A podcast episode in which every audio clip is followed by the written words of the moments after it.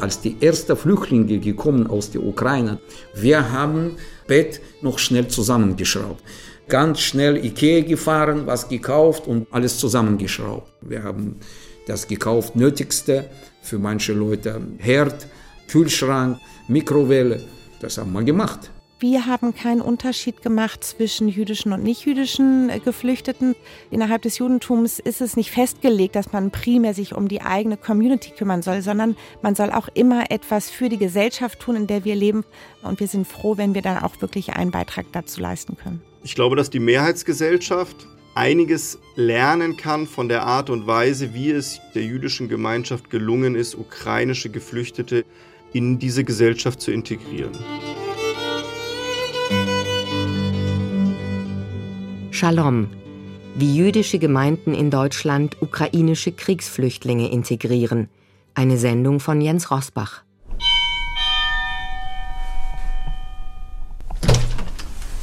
Koblenz in einer ruhigen Villengegend. In der Tür eines weißen Einfamilienhauses steht ein Mann mit Dreitagebart und brauner Kippa, der traditionellen jüdischen Kopfbedeckung, Benjamin Ben Isri. Der 48-jährige Arzt engagiert sich in der jüdischen Kultusgemeinde Koblenz und hat gleich nach Kriegsbeginn am 24. Februar 2022 ukrainische Geflüchtete bei sich zu Hause aufgenommen. Zwei Familien für jeweils mehrere Wochen. Ich denke, dass es eine menschliche Pflicht ist, Flüchtenden zu helfen. Abgesehen davon, dass es ein Gebot der Torah ist, der jüdischen Lehre, Bedürftigen zu helfen. Ben Isri betont, die Tora, der erste Teil der hebräischen Bibel Marne, die große Leidenszeit der Israeliten nicht zu vergessen, damals in der ägyptischen Sklaverei. In der Tora erinnert Gott das jüdische Volk daran, dass es selbst Fremder war in Ägypten und dass das jüdische Volk selbst häufig unterdrückt war und fliehen musste, sodass das heute für uns auch ein praktisches Gebot darstellt. Ben Isri, verheiratet und zwei Kinder, fiel es leicht, das Gebot der Nächstenliebe zu erfüllen, das auch als Mitzwa bezeichnet wird, als gute Tat. Denn die Flüchtlinge, die an seiner Tür klingelten, waren ebenfalls Juden. Diese seien zwar vom weit entfernten Schwarzen Meer gekommen, erklärte Gastvater, aber er habe sofort eine religiöse und kulturelle Verbundenheit gefühlt und mit den Geflüchteten gemeinsam Schabbat feiern können, das Freitagabendmahl. Am Schabbat-Eingang gibt es bekannte traditionelle Melodien, die am Schabbattisch gesungen werden, bevor man die Heiligung des Tages, den Kiddush, spricht, die natürlich dann bekannt waren. Shalom Alechem Malachi Asharet Malachi Elion Mi Melech Malachi eine einzigartige Hilfsaktion. Seit Beginn des russischen Angriffskrieges sind mehr als eine Million Ukrainer nach Deutschland geflüchtet. Rund 30.000 von ihnen wurden von jüdischen Gemeinden und Organisationen beraten, versorgt oder aufgenommen. Obwohl die Community mit ihren rund 200.000 Jüdinnen und Juden hierzulande selbst sehr klein ist. Die jüdische Gemeinde in Deutschland hat über WhatsApp Flüchtlinge angeladen. Jüdische Gemeinde Koblenz in einem Nebenraum der Synagoge. Siebenarmige Leuchter, schwarze Gebetbücher und an der Wand eine Israelfahne. An einem Holztisch Alina Sarah, 46 Jahre alt, blond und blauer Bläser. Und Levan, 43, graue Haare und schwarzes Kapuzenshirt. Das Ehepaar stammt aus Odessa und berichtet stockend, mal auf Deutsch, mal auf Russisch, vom Kriegsbeginn. Jeden Tag, jeden Tag Raketen geflogen. Bach, bach, bach, bach. Alina Sarah und Levan Maisurashvili sind in einer tagelangen Odyssee mit zwei Kindern über Rumänien nach Deutschland geflohen.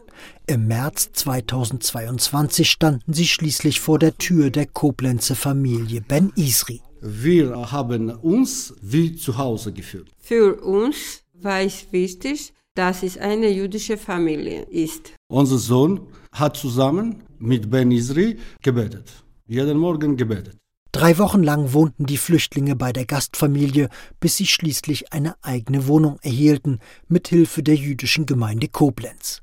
Levan sagt, er habe schnell Zugang gefunden zu den Betern der Synagoge, auch weil hier fast alle aus der ehemaligen UdSSR kommen und Russisch sprechen. Hier in der Gemeinde aserbaidschanische Juden, Kasachstan Juden, georgischen Juden, belarusischen Juden, russische Juden, ukrainische Juden, alle Republiken der Sowjetunion. Ja, äh, Menschen fühlen sich quasi beheimatet. Das ist äh, so wie ein Schmelztiegel, so etwa. Da sind Menschen, hier kommen und vereinen sich. Das ist wie eine Familie. Avadislav Avadjew ist Vorsitzender der jüdischen Kultusgemeinde in Koblenz sowie des Landesverbandes der jüdischen Gemeinden von Rheinland-Pfalz. Der 63-Jährige hat die Ukrainer ohne zu zögern mit offenen Armen empfangen denn die meisten seiner rund 830 Gemeindemitglieder sind selbst Flüchtlinge. Avadjew etwa kam Mitte der 1990er Jahre aus Usbekistan nach Deutschland als sogenannter jüdischer Kontingentflüchtling.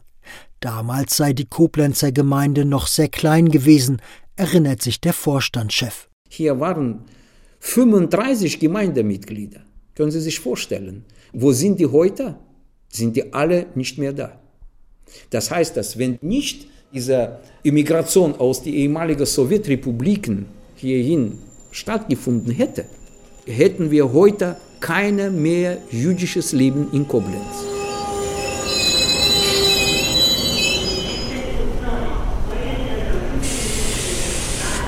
Als vor zwei Jahren die russische Armee in die Ukraine einmarschierte, fuhren die Koblenzer Gemeindemitglieder Tag und Nacht zum Bahnhof, um Geflüchtete abzuholen. Sie richteten eine Hotline ein für die Schutzbedürftigen und suchten freie Zimmer und Wohnungen. Als die ersten Flüchtlinge gekommen aus der Ukraine, da waren zwei Geschwister mit drei Kindern. Und ich habe den in den Stadtteil gebracht zu einer Gastfamilie. Und wir haben ich und meine Vorstandskollege noch mit jemandem, wir haben dorthin Bettbezüge, alles gemeint hat er gekauft und Bett noch schnell zusammengeschraubt. Ganz schnell Ikea gefahren, was gekauft und alles zusammengeschraubt. Wir haben das gekauft, Nötigste für manche Leute, Herd, Kühlschrank, Mikrowelle, das haben wir gemacht. Avadjevs Team begleitete die Geflohenen auch zu Arztpraxen und Amtsstuben um zu übersetzen. Dann haben wir zig Briefe geschrieben an verschiedene Instanzen, ja, für diejenige, die hier bleiben will. Jemand muss ja schreiben, auf Deutsch machen. Wir sind ja in Deutschland, unsere Amtssprache ist ja Deutsch. Ja. Und die Leute sagen, wir können ja nichts schreiben. Nebenbei, erzählt der Vorstandschef, musste auch noch das alltägliche Gemeindeleben organisiert werden mit Gottesdiensten, Feiertagen und Seniorenbetreuung. Das sind so Arbeiten, das wir gemacht haben. Natürlich war, war ja viel, war ja ehrlich gesagt sehr viel. Ja.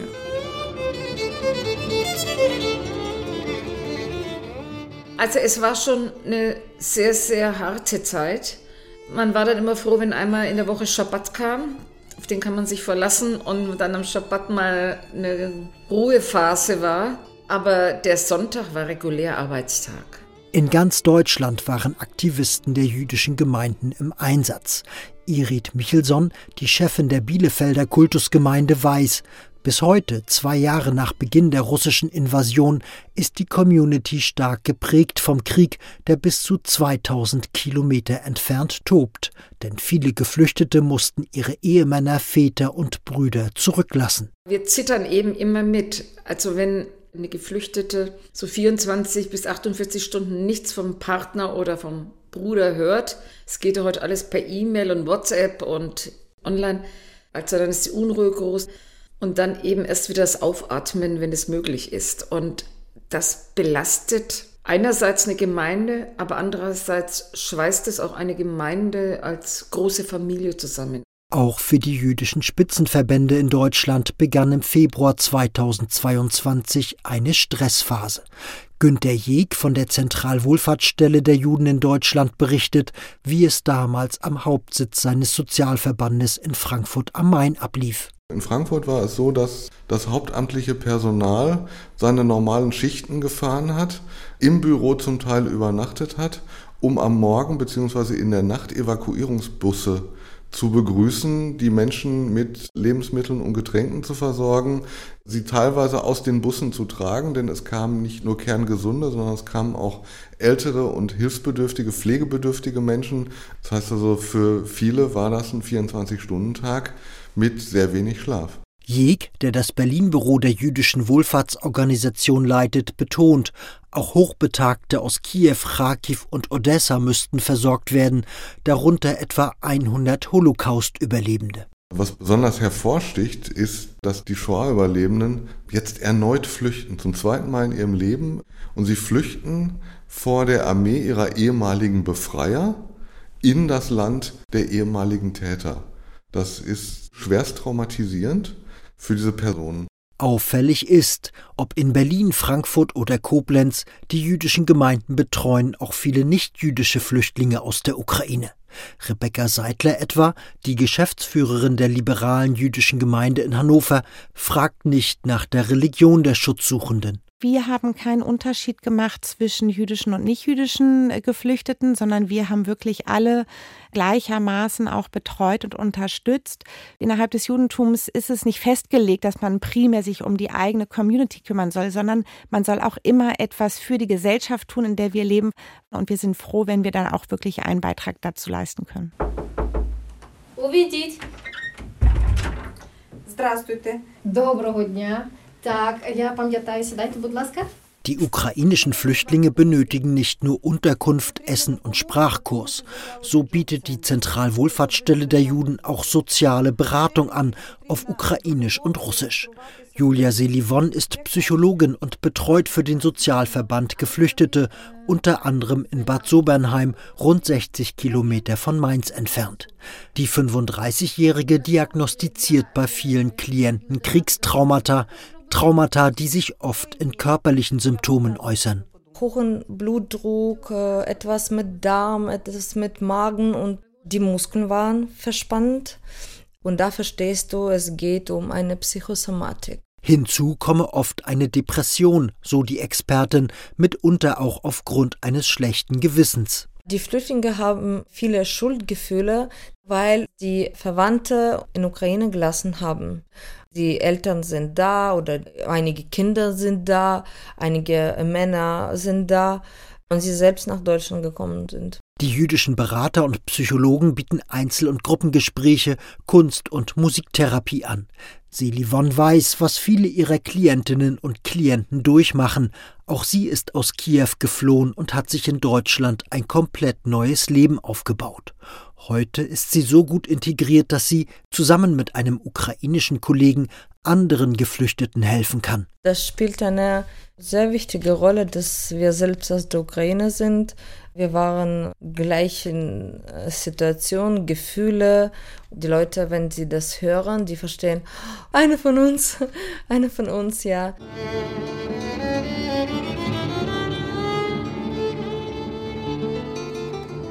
Monatelang Wohnungsvermittlungen, Sprachkurse, Beratungen, Spendenaktionen.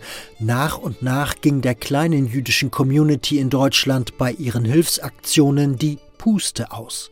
Psychologin Selivon musste sich fortan auch noch um zahlreiche Mitarbeiterinnen und Mitarbeiter jüdischer Gemeinden und Verbände kümmern. Viele Mitarbeiter hatten Burnout bekommen und ich habe schon gesehen, die Batterie war low, echt. In den ersten Wochen haben wir schon viel über auch Überforderung natürlich äh, gehört, ob es um äh, wirklich Überlastung der äh, Sozialarbeiterinnen und Arbeitern ging und insgesamt des Gemeindepersonals oder auch Ehrenamtlichen ging oder auch um wirklich begrenzte finanzielle Mittel.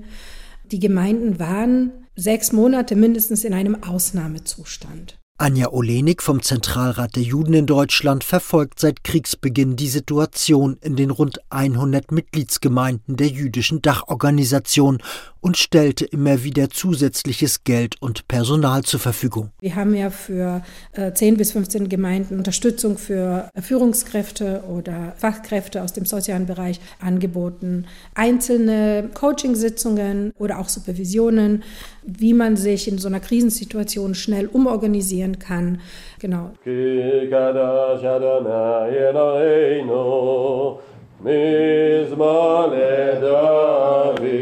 Was wir auch herausgefunden haben, dass trotz all diesen Herausforderungen, dass die Gemeinden es doch geschafft haben, eine große Anzahl an Geflüchteten willkommen zu heißen. Man kann schon sagen, dass unsere Gemeinden das wirklich erfolgreich gemeistert haben. Allerdings gingen die jüdischen Gemeinden mit ihren Hilfsaktionen ein gewisses Risiko ein, weil viele ihrer Mitglieder aus Russland stammen. So war 2014, als Moskau die Krim annektierte, die Stimmung in den Synagogen noch ganz anders. Zu jener Zeit ging ein Riss durch die jüdische Community, in den Gemeinden stritten Kreml-Gegner mit Kreml-Unterstützern. Als vor zwei Jahren die Ukraine-Invasion begann, seien die Debatten wieder aufgeflammt, erzählt der Koblenzer Gemeindevorsitzende Avadislav Avadjew. Ich habe ja gesagt, liebe Leute, wir sind hier in die jüdische Gemeinde und es geht hier um Judentum und Religion. Alles andere, was außerhalb ist, das ist ja Politik, was das in die Gemeinde gar nichts zu tun hat. Wenn wir so eine Debatte in die Gemeinde lassen, dann kommen wir in die Teufelsküche. Und dann erschaffen wir damit nur Feinde. Und das will ich vermeiden. Nach dieser Chefansage blieben russisch-ukrainische Debatten in der Koblenzer Gemeinde offenbar aus. Bis jetzt ist mir so ein Fall nicht bekannt. Die Integration ukrainischer Flüchtlinge in den jüdischen Gemeinden gilt als Erfolgsgeschichte. Unterstützt wurden sie dabei nicht nur von den jüdischen Spitzenorganisationen, sondern auch von der Bundesregierung. Ukrainische Juden haben nämlich Anspruch auf eine Aufenthaltserlaubnis als jüdische Zuwandernde. Normalerweise muss dafür im Herkunftsland ein Antrag bei der deutschen Botschaft eingereicht werden. Aber dies ist seit den ersten Bomben auf Kiew nicht mehr möglich. So einigten sich der Zentralrat der Juden und das Bundesinnenministerium im Frühjahr 2022 eiligst darauf, dass nicht mehr die Botschaft, sondern die jüdischen Gemeinden in Deutschland die Aufenthaltsanträge annehmen, quasi als Ersatzbehörden. Günter Jeg von der Zentralwohlfahrtsstelle der Juden, kurz ZWST, spricht von einem historischen Novum. Die Leute können hier in Sicherheit überlegen und entscheiden, ob sie dauerhaft in Deutschland bleiben möchten. Die ZWST prüft die Zuwanderungsanträge aus den jüdischen Gemeinden und leitet sie an das Bundesamt für Migration und Flüchtlinge weiter. Bilanz: Rund 2200 Anträge wurden bislang gestellt und begutachtet. Mit 3000 weiteren wird gerechnet. Tanja Puris von der Synagogengemeinde Köln betont, das vereinfachte Aufenthaltsverfahren für jüdische Zuwandernde sei für viele Ukrainer von enormer Bedeutung, zumal ein Großteil von ihnen hierbleiben möchte. Das Problem ist, viele mit denen sind mit den Kindern gekommen. Wenn die Kinder hier drei, vier Jahre in Deutschland bleiben, ja, wir haben auch viele Kinder bei uns im Kindergarten aufgenommen, wir haben die Kinder bei uns in der Schule aufgenommen, die Kinder sind schon hier integriert, die Leute sind hier schon integriert, ja, und die sehen, okay, wir wollten nicht direkt nach Deutschland, aber jetzt sehen wir, dass Deutschland ist für uns ein sicherer Ort. Hier ist die Gemeinde, hier bekommen wir die Unterstützung. Die haben schon auch ersten Arbeitsstellen. Also sie fühlen sich hier sicher. Hinzu kommt, mehr als 2400 Ukrainer haben bislang einen Antrag auf Mitgliedschaft in einer jüdischen Gemeinde gestellt. Viele Gemeinden, die seit Jahren eine Überalterung und einen Mitgliederschwund beklagen, erleben nun, wie die ukrainischen Zuwanderer ihre Religionsgemeinschaften verjüngen. So berichtet der Koblenzer Gemeindechef Avadjew, seine 830-köpfige Gemeinschaft habe 80 neue Beter bekommen. Wir sind ja froh um jede neue Gemeindemitglied, auf jeden Fall. Da ist das großes Plus. Ja. Das ist natürlich unter Umständen Krieg, dass das jetzt zustande gekommen. Das ist natürlich traurig, ne? aber wir können ja nichts ändern. So, wir haben das, was wir haben. Allerdings, seit dem Terrorüberfall der Hamas in Israel im vergangenen Herbst mit rund 1200 Getöteten und rund 240 Geiseln stehen die jüdischen Gemeinden in Deutschland vor neuen Herausforderungen. Denn viele ukrainische Flüchtlinge haben Angehörige in Israel, um die sie sich sorgen.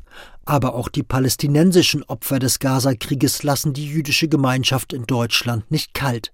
Die getöteten Zivilisten werden bedauert, auch wenn der israelische Militäreinsatz gegen die Hamas im Großen und Ganzen als notwendig betrachtet wird. Allerdings sind die jüdischen Gemeinden hierzulande vor allem mit dem beschäftigt, was sich vor ihrer Haustür abspielt, sprich mit den pro-palästinensischen Demonstrationen der letzten Monate, bei denen immer wieder radikale antisemitische Parolen zu hören sind.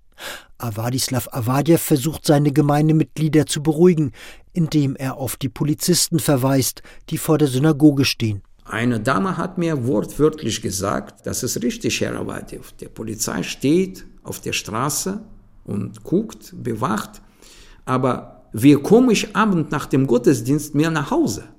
Wer kann das garantieren, dass ich heil nach Hause komme? Wenn einer mich ausspioniert, dass ich aus der Synagoge rausgekommen sind ältere Menschen, haben ja Angst.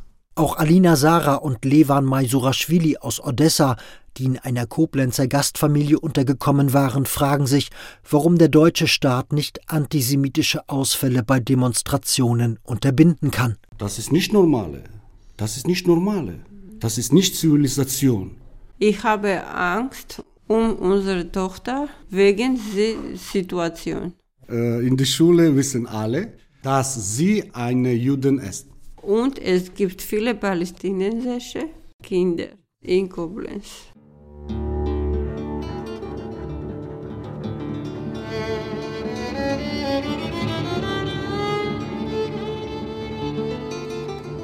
Traumata der ukrainischen Flüchtlinge, Burnout der jüdischen Helfer, zudem der Gaza-Krieg, Sozialarbeiter und Therapeuten schlagen mittlerweile Alarm, denn seit Beginn des Ukraine-Krieges hat sich die Zahl der Migranten, die jüdische Beratungsstellen aufsuchen, bereits auf 10.000 verdreifacht. Nun, nach dem Hamas-Terror, ist die Zahl der Klienten um weitere 10 bis 20 Prozent gestiegen. Das berichtet Aaron Schuster, der Chef der Zentralwohlfahrtsstelle der Juden in Deutschland. Für unsere Mitarbeiter ist es innerhalb von fünf Jahren die dritte große Krise, mit der wir konfrontiert sind. Wir hatten die Corona-Pandemie, wir haben den russischen Angriffskrieg gegen die Ukraine mit seinen Folgen, die wirklich unseren Betrieb grundsätzlich verändert hat. Und jetzt haben wir eben mit dem schrecklichen äh, Massenmord in Israel und der antisemitischen Welle erneut eine Krise. Trotz des gestiegenen Beratungsbedarfs hatte die Bundesregierung im vergangenen Jahr geplant, die Zuschüsse für die Wohlfahrtsverbände 2024 zu kürzen. Allein in der Migrationsberatung sollten 24 Millionen Euro gespart werden.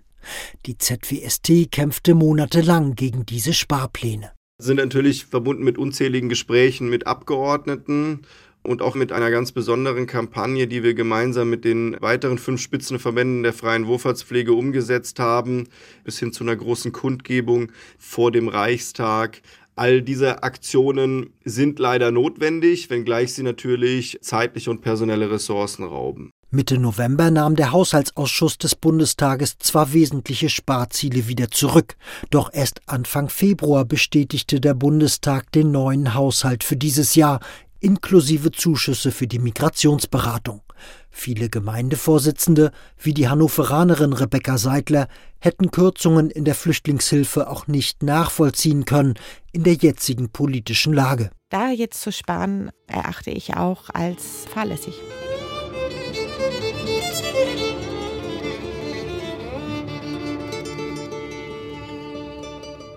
Wohnungssuche, Übersetzungsarbeit und Sozialberatung. Die jüdische Gemeinschaft ist zwar personell und finanziell bis heute stark gefordert bei ihrer Mitzwa-Erfüllung, bei ihren guten Taten, aber die Religionsgemeinschaft ist auch stolz auf das Erreichte, bilanziert Aaron Schuster von der Zentralwohlfahrtsstelle der Juden in Deutschland. Ich glaube, dass die Mehrheitsgesellschaft einiges lernen kann von der Art und Weise, wie es der jüdischen Gemeinschaft gelungen ist, ukrainische Geflüchtete in diese Gesellschaft zu integrieren. Jüdische Gemeinde Koblenz, das ist meine Familie 100 Prozent. Levan Maisurashvili aus Odessa lobt die jüdische Willkommenskultur hierzulande, genauso wie tausende andere Geflüchtete aus der Ukraine. Vielen Dank an die jüdische Gemeinde Koblenz und vielen Dank Bundesrepublik Deutschland. In SWR 2 Glauben hörten Sie eine Sendung von Jens Rosbach. Shalom. Wie jüdische Gemeinden in Deutschland ukrainische Kriegsflüchtlinge integrieren. Redaktion Nela Fichtner.